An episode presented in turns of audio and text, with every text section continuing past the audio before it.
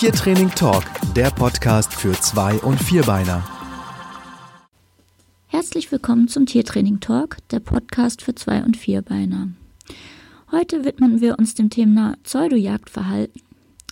Und ähm, ich denke, dass das ein sehr wichtiges Thema ist und es liegt mir sehr am Herzen.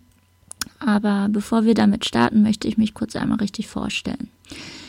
Ich bin Pia Gröning, leite hier in Mahl im Kreis Recklinghausen in Nordrhein-Westfalen die Pfotenakademie Ruhrgebiet.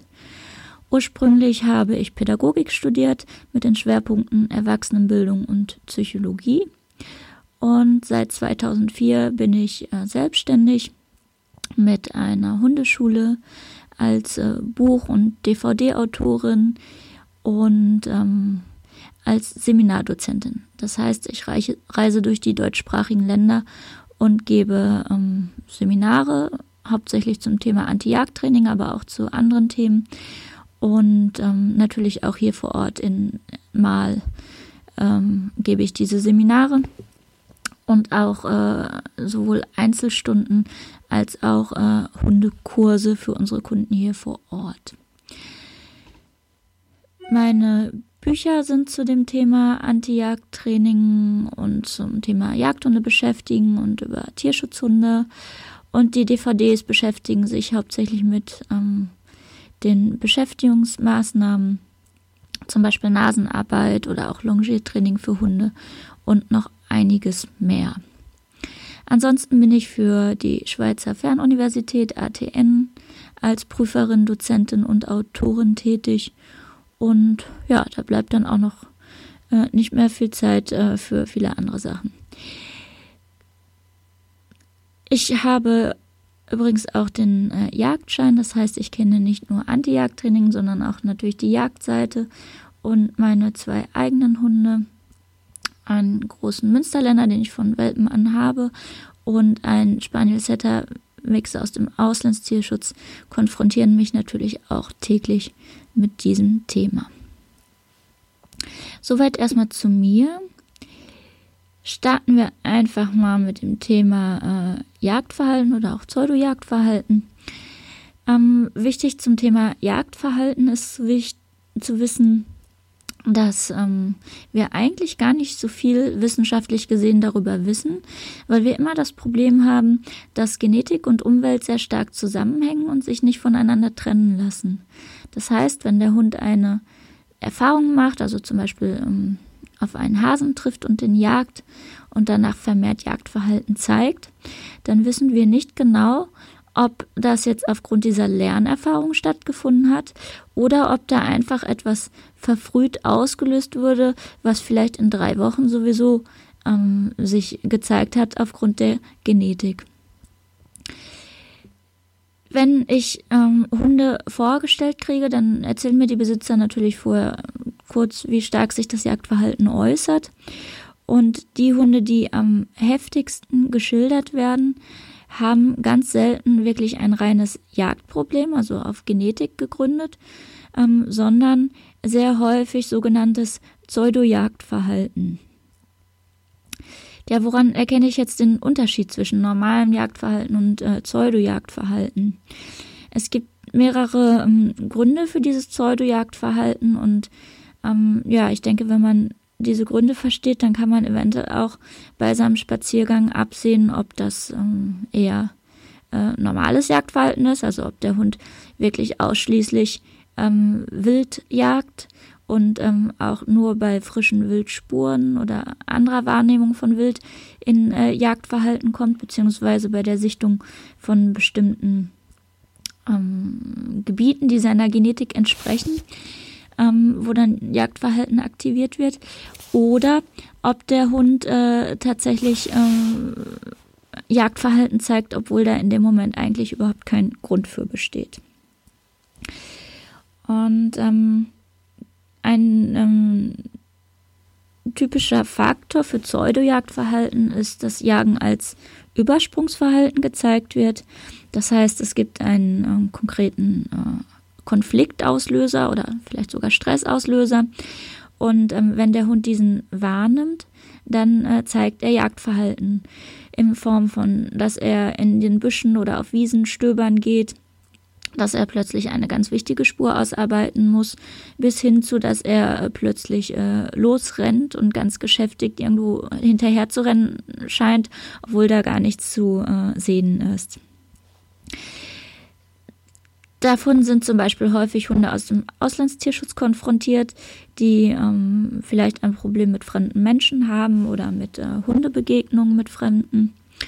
Das heißt, äh, wenn der Hund ein Problem damit hat und er wählt äh, Jagdverhalten als Übersprungshandlung, dann äh, kann das passieren, dass der Hund immer bewusst in Jagdverhalten sich flüchtet, wenn zum Beispiel eine fremde Person entgegenkommt oder wenn ein oder mehrere Hunde entgegenkommen.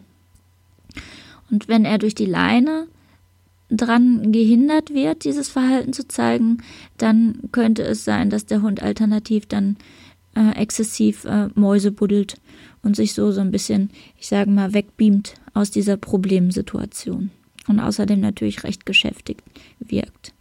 Das kann recht schnell dann auch ein Selbstläufer werden, weil prinzipiell macht Jagen Hunden Spaß oder auch die Bewegung dahinter und ähm, ist selbst belohnt.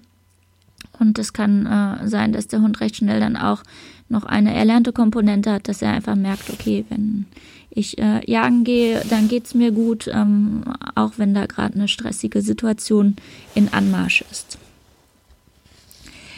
Stress, etwas unspezifischer, kann auch ein äh, Thema sein für Jagdverhalten, für Pseudojagdverhalten. Ähm, das muss dann nicht unbedingt ein konkreter Auslöser sein, sondern es kann sein, wenn der Hund generell ähm, überfordert ist oder auch äh, dauergestresst ist und eigentlich keine Möglichkeit hat, diesen Stress wieder abzubauen dass der Hund dann insgesamt eine stark gesenkte Reitschwelle hat. Das heißt, dass der zum Beispiel auf runterfallende Blätter reagiert, auf die kleinsten Bewegungsreize, vielleicht sogar auf Insekten oder auch ähm, Schatten äh, oder sowas. Und ähm, dass der Hund insgesamt sehr, sehr aufgeregt draußen ist. In dem Fall ist das meistens eher ein ganzheitlicher Ansatz, dass man schauen muss, was versetzt den Hund in den Stress. Ist es äh, der Umzug in ein neues Zuhause und vielleicht in eine ganz neue äh, Kultur, mit der er erstmal zurechtkommen muss?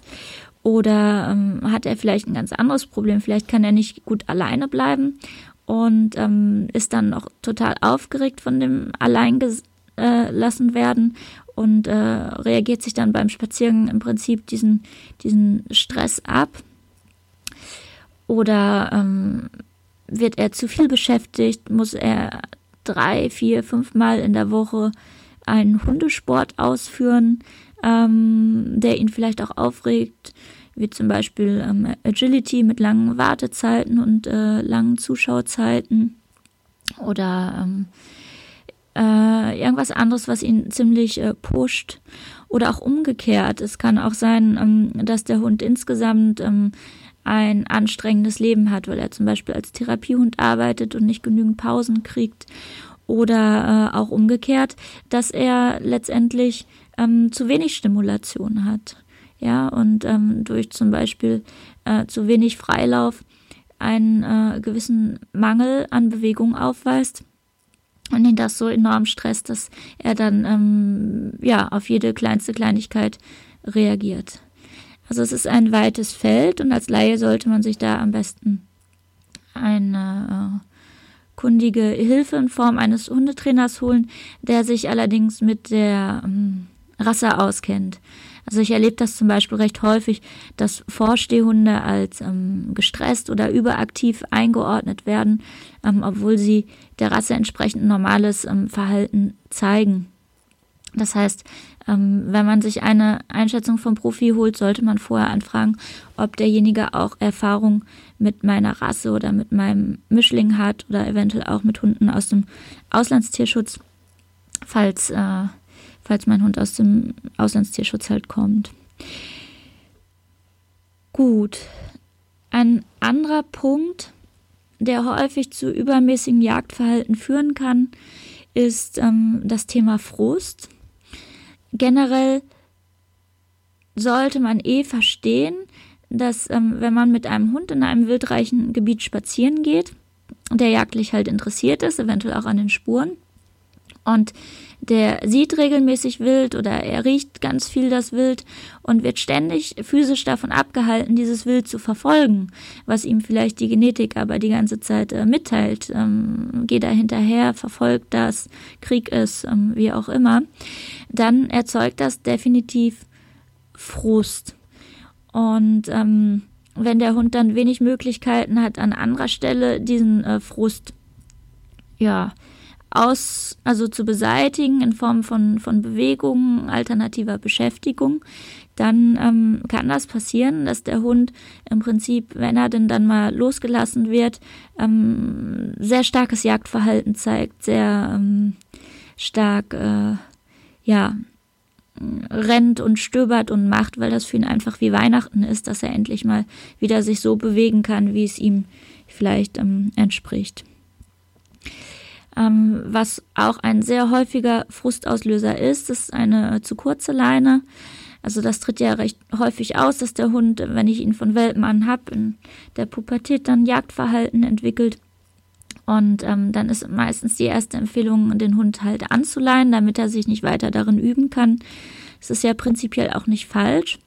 Nur ist es für ein Tier, das bis jetzt immer ähm, freilaufend gewesen ist, eine enorme Umstellung, plötzlich an einer 5 oder 10 Meter Leine zu laufen oder auch an einer 8 Meter Flexileine. Und ähm, die meisten Hunde haben einen deutlich größeren Radius als äh, 10 Meter. Und ähm, dann beginnt relativ schnell so eine negative Spirale, dass der Hund ständig in diese Leine hineinrennt oder auch dauerhaft dran zieht. Dann macht der Hundebesitzer logischerweise ähm, ein Leinenführigkeitstraining, zum Beispiel durch Stop and Go. Das heißt, er bleibt äh, stehen, bis die Leine sich wieder lockert und geht dann erst weiter. Und das ist insgesamt sowohl für den Hund als auch für den Menschen wieder sehr frustrierend. Und man kommt dann richtig in so eine negative Spirale rein. Vielleicht geht man dann auch irgendwann weniger mit dem Hund, weil einem selbst auch einfach die äh, Schultern und die Arme wehtun. Ähm, und äh, es einfach äh, keinen Spaß mehr macht, so äh, durch die Gegend gezerrt zu werden. Und ähm, eine recht einfache Lösung für dieses Thema ist, schlicht und einfach mit einer längeren Leine zu arbeiten.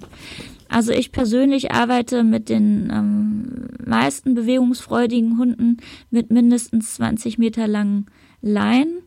Und im ersten Moment ähm, denkt man vielleicht, Mensch, ich kann den ja an 5 Meter schon kaum halten. Wie soll das denn an äh, 10, äh, Entschuldigung, an 20 Metern gehen?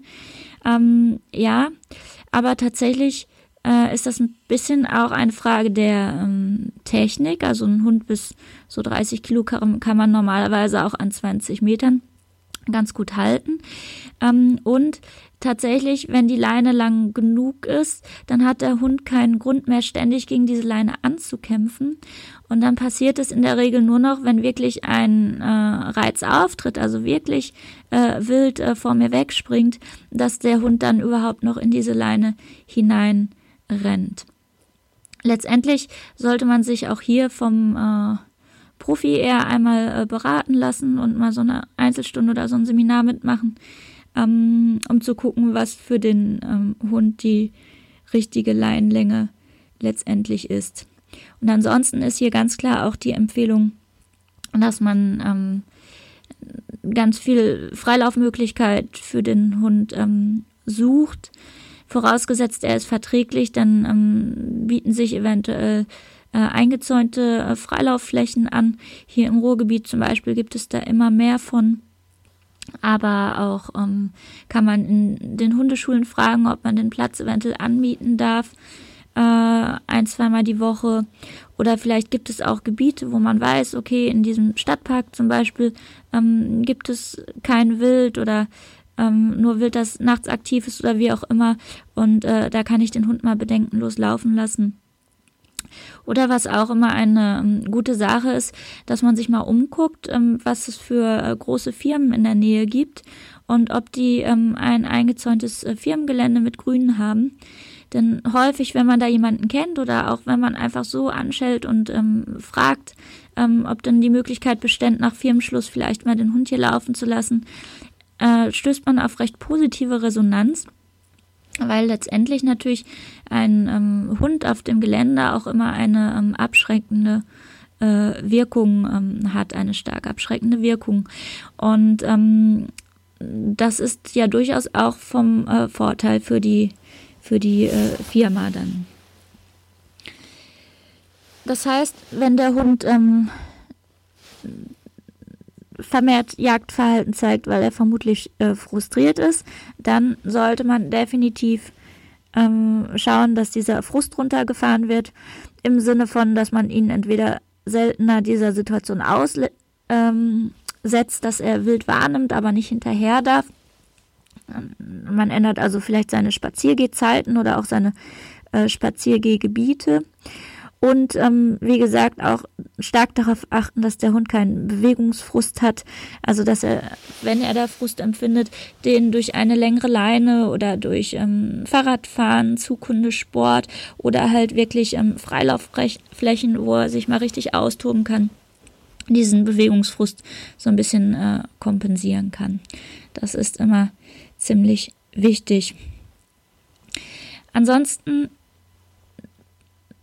ist in letzter Zeit auch immer häufiger zu beobachten, ähm, wenn ein Hund sehr viel über hochwertige Belohnung trainiert wird, dass er zum Beispiel total gerne ähm, auf seinen Rückruf kommt und es mir passieren kann, wenn er die ähm, Erfahrung macht, dass er ähm, ja wenn er zum Beispiel in den Wald rennt oder irgendwo hinterher rennt, das können auch Jogger oder sowas sein, ähm, dass er dann zurückgerufen wird. Dann, äh, oder auch wenn er insgesamt sich vom Besitzer wegbewegt, schnell wegbewegt, aufgeregt wegbewegt und er dann halt immer wieder gerufen wird, ähm, dann kann es mir passieren, dass er sogenannte Verhaltensketten bildet. Das heißt, dass der Hund ähm, ja einfach merkt, wenn er sich so verhält, dann kann er seinen Besitzer aktivieren, der ruft ihn dann und dann kriegt er dafür ähm, Leckerchen geworfen oder eine Arbeitsaufgabe oder äh, was auch immer. Und ähm, für den Hund hat das dann eine gewisse Logik, dass er sich immer häufiger äh, so verhält, ähm, um dann letztendlich ähm, da einen Nutzen draus zu ziehen. Und ähm, es kann passieren, je nachdem, wie der Hund so ähm, lernt und auch gestrickt ist ähm, und je nachdem, wie viel der Besitzer auch ruft und wie gut er belohnt, mh, mm, dass man tatsächlich sich in Anführungsstrichen künstlich ein Jagdproblem schafft, also dass der Hund gar nicht so wahnsinnig interessiert ist, aber letztendlich ganz viel ähm, in den Wald rennt und, und sich weit vom Besitzer entfernt etc., einfach weil er ähm, ja aktiv äh, versucht, das Geschehen zu lenken und sich seine Belohnung zu verdienen. Wenn man den Eindruck hat, das könnte bei dem eigenen Hund der Fall sein, dann macht es ähm, definitiv Sinn, dass man einerseits anfängt, ihn ganz viel anzusprechen und auch einfach so äh, zu belohnen dafür, dass er ähm, sich in ruhigem Tempo fortbewegt, dass er viel äh, zu einem guckt, dass er sich in der Nähe aufhält, hm, dass er in solchen Situationen halt die, die Aufmerksamkeit des Besitzers bevorzugt bekommt. Das ist das eine. Und um diese Verhaltensketten zu ähm, unterbrechen. Also zum Beispiel, wenn der Hund dann äh, in den Wald hinein rennt, um rausgerufen zu werden, ähm, macht es definitiv Sinn, ihn auch mit einem Signal aus dieser Situation rauszuholen, das dem Hund keinen Vorteil verschafft. Das heißt, das muss ein Signal sein, wo der Hund noch nie für belohnt wurde, also wirklich keinerlei Nutzen daraus zieht, sondern sogar eher sagt, oh, das wollte ich jetzt eigentlich nicht mit meinem äh, in den Waldrennen erreichen. Für meine Hunde nutze ich da das hinter mir gehen. Ähm, das heißt bei mir auch hinter einfach und dann, äh, wenn ich schon merke, dass mein Münsterländer wieder so drauf ist und versucht mich so ein bisschen mh, mm, aus der Reserve zu locken, dann kommt dieses äh, hinter, auch recht streng gesagt, und dann muss er erstmal ein Stückchen hinter mir laufen. Und dann äh, hat sich das meistens schon erledigt, weil äh, sie dann äh, keine Lust hat, diese Konsequenz nochmal zu erfahren, wenn sie ähm, bewusst äh, in den Wald rennt und damit ich sie halt rausrufe. Ähm, eventuell habt ihr auch ein, ein Abbruchsignal, ähm, wo der Hund nicht für belohnt wird, ein Nein oder sowas. Ähm, oder auch ein strenges Hier oder irgendwas in der Art, was ihr dann für diese Situation nutzen könnt. Ein ganz anderer Kontext noch zum Thema Pseudojagdverhalten ist das Thema Aggression. Ihr kennt vielleicht aus dem ähm, Englischen die äh, vier Fs. Da haben wir zum einen ähm, das äh, Flight, die Flucht. Das heißt, wenn der Hund ähm, einen Konflikt hat, kann er als äh, Reaktionsmöglichkeit flüchten. Dann gibt es das Freeze, das Einfrieren. Das zeigen zum Beispiel recht häufig ähm, die Retriever-Rassen, äh, dass sie einfach, wenn ähm, ein Konflikt aufkommt, sie nicht so recht wissen, wie sie mit der Situation umgehen sollen, dass sie einfach für einen Moment äh, einfrieren, also erstarren und so diese Situation äh, durchstehen. Das ist für die meisten Menschen ähm, ja die angenehmste Reaktion, weil sie kriegen teilweise sogar gar nicht mit, dass der Hund gerade einen Konflikt hat und ähm, ja letztendlich, wenn der Hund einfriert, ist es nur für ihn selbst unangenehm, aber er schadet damit halt niemand anderen. Dann haben wir das Flirt. Ähm, das ist wieder das Thema Übersprungshandlung, dass manche Hunde, wenn sie in einen Konflikt gelangen, ähm, etwas ganz anderes machen, was zu der Situation vielleicht gar nicht passt. Es kann sein, dass sie sich auf den Boden werfen und wälzen, dass sie bellen, dass sie in die Leine beißen und so ein kleines Zerspiel äh, machen, dass sie sich an irgendeinem Busch oder einer Mauer schubbeln. Ähm, oder wenn der andere Hund zum Beispiel in einer Bewegung recht ähm, ja, selbstbewusst auftritt, dass sie versuchen, das Ganze in ein Spiel umzuwenden, indem sie zum Beispiel eine Spielaufforderung machen. Ähm, das wäre das typische äh, Flirt. Und dann gibt es noch das Fight, den Kampf. Das heißt, äh, dass ein Hund, wenn er sich in einem Konflikt befindet, eventuell dazu neigt, ähm, ja, anzugreifen und damit diesen Konflikt zu lösen. Und ähm, da haben wir definitiv wieder genetische Tendenzen auch, wozu so ein Hund neigt. Und ähm, es kann halt äh, vorkommen, ähm, wenn der Hund einen Konflikt hat und dann in diesen Angriffsmodus kommt, dass das ganz gerne mal mit Jagdverhalten verwechselt wird, weil wenn der Hund zum Beispiel ähm, Zügen oder LKWs oder Traktoren hinterher rennt, dann wirkt das ja letztendlich so, als äh, wollte er diese jagen. Ähm, und dasselbe natürlich auch bei Radfahrern und Joggern. Häufig steckt aber etwas ähm, anderes dahinter. Zum Beispiel bei ähm, lauten ähm, Fahrzeugen wie LKWs oder klappernden Anhängern oder Traktoren ähm, ist häufig eigentlich ähm, ein Geräuschproblem dahinter. Das heißt, der Hund ähm, kommt äh, angeleint meistens in eine Situation, wo er zu nahe an diesem lauten Gegenstand oder Fahrzeug dran ist und er fühlt sich überfordert und er macht eventuell auch die Erfahrung, dass er durch die Leine auch nicht flüchten kann, der Situation nicht aus dem Weg gehen kann. Und dann, äh, wenn er dieses Fight halt genetisch mitbringt, dann kann es passieren, dass er ähm, anfängt, ähm, sozusagen im Angriff oder Angriff als beste Verteidigung ähm, im Prinzip anzusehen und dann äh, dort hinterher zu rennen. Und je nachdem, wie der Hund so drauf ist, manche versuchen in die Reifen zu beißen äh, oder beim Radfahrer in, den, äh, in die Füße. Ähm, andere äh, versuchen ähm, die Situation zu kontrollieren, indem sie sich vor das Fahrzeug stellen und ähm, ja, es versuchen auszubremsen. Mhm. Typisch auch ist äh, statt äh, Geräuschangst ein typischer Auslöser ist auch die sogenannte Neophobie. Neophobie ist auch wieder etwas, was ein Hund genetisch mitbringt vom Charakter her. Man findet das häufig in ähm, Rassebeschreibungen ähm, und auch bei einzelnen Zuchtlinien verstärkt. Gerade äh, ähm, Hunde, die zum äh, Bewachen von Gelände eingesetzt werden oder auch ähm, Hunde aus Osteuropa, mh, mm, die äh, gern als Kettenhund gehalten werden, ähm, haben das zum Beispiel, aber auch ähm, Rassen wie der Hoverwart oder ähm, manche Aussielinien. Ähm, viele deutsche Vorstehhunde haben das.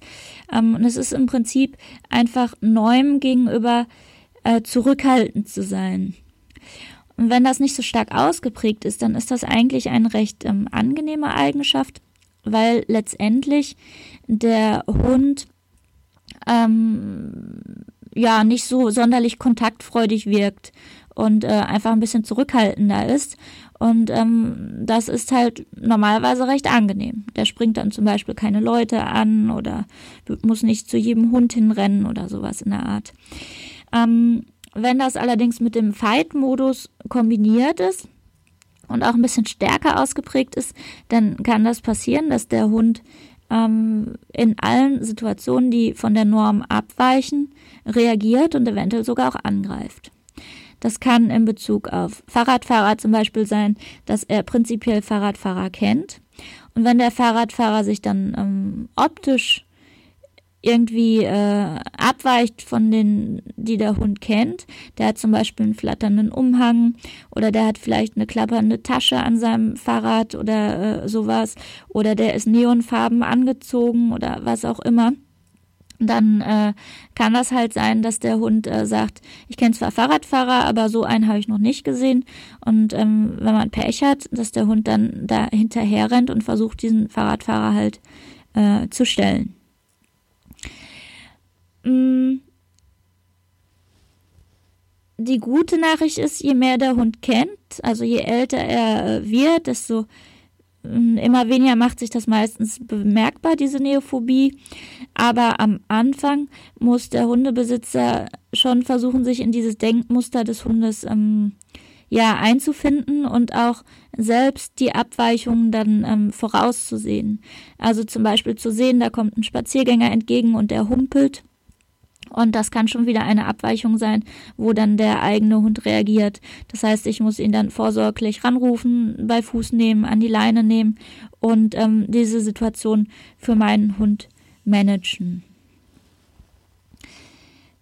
Dann ansonsten mh, mm, auch typisch dass ein Hund zum Beispiel Menschen schlicht und einfach nicht mag und dementsprechend erst recht nicht joggende Menschen oder reitende Menschen oder Menschen auf Fahrrädern. Also ein klassisches Aggressionsproblem kann natürlich auch hinter diesem vermeintlichen Jagdverhalten dann äh, letztendlich stecken. Und da gibt es sicherlich auch noch ähm, viele andere Möglichkeiten. Das sind jetzt einfach mal ein paar Beispiele, um ähm, ja, so ein bisschen näher zu beschreiben, wie dieses Pseudo-Jagdverhalten sich äußern kann. Nun stellt sich vielleicht die Frage, warum es überhaupt wichtig ist zu wissen, ob der Hund echtes, genetisch bedingtes Jagdverhalten zeigt oder äh, Pseudo-Jagdverhalten. Und ähm, das ist insofern super wichtig zu unterscheiden, weil ich sag mal, das normale Anti-Jagd-Training eventuell bei äh, Pseudo-Jagdverhalten nicht greift. Das heißt, man setzt im Training ähm, bei Pseudo-Jagdverhalten andere Trainingsschwerpunkte und ähm, es kann sogar sein, wenn ich das Problem, was hinter diesem Pseudo-Jagdverhalten steckt, nicht in den Griff kriege, also die Geräuschangst nicht auflösen kann oder ähm, den Dauerstress nicht, nicht reduzieren kann oder ähm, die Angst vor äh, Hundebegegnungen nicht äh, verbessern kann.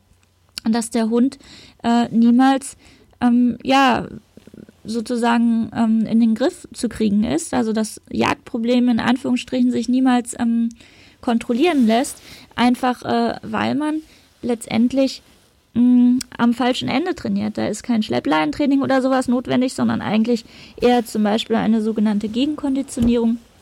Also, dass man jetzt in Bezug auf das Beispiel mit dem Problem mit anderen Hunden vielleicht einfach dem Hund beibringen kann, andere Hunde sind gar nicht so schrecklich, wie du äh, denkst. Ähm, dir passiert immer was Gutes, wenn du andere Hunde siehst.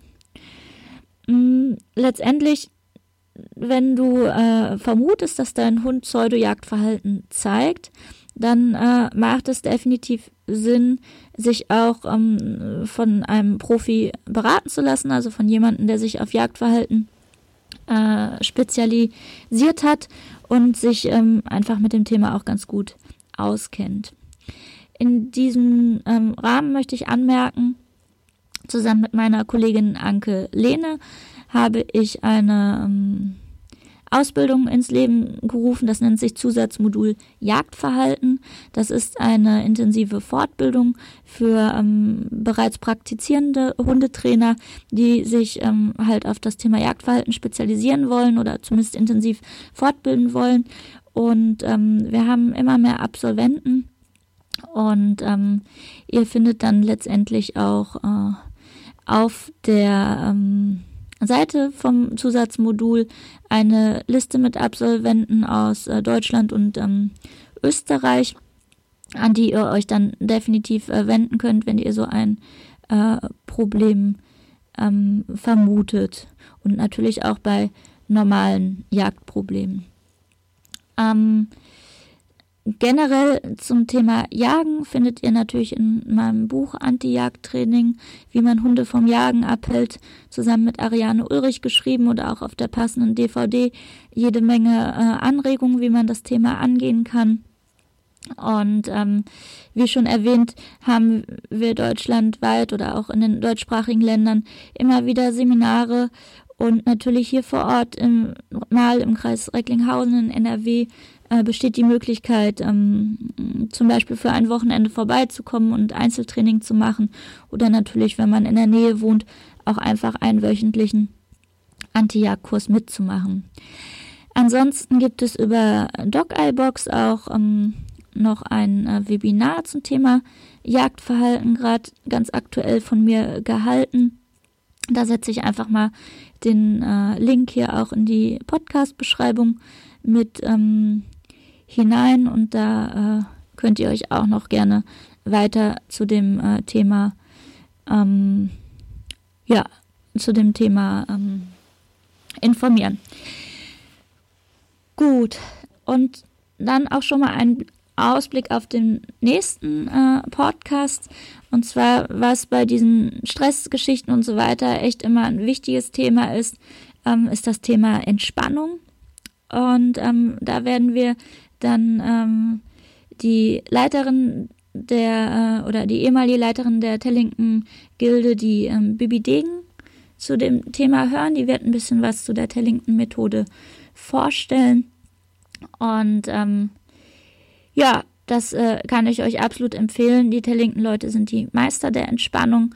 Und ähm, das, wenn ihr wisst, dass euer Hund äh, recht ähm, aufgeregt ist, dass ihr unbedingt so einen äh, Schnuppertag vielleicht mal mitmacht und einfach mal im nächsten Podcast reinhört, was man da zum Thema Entspannung so machen kann.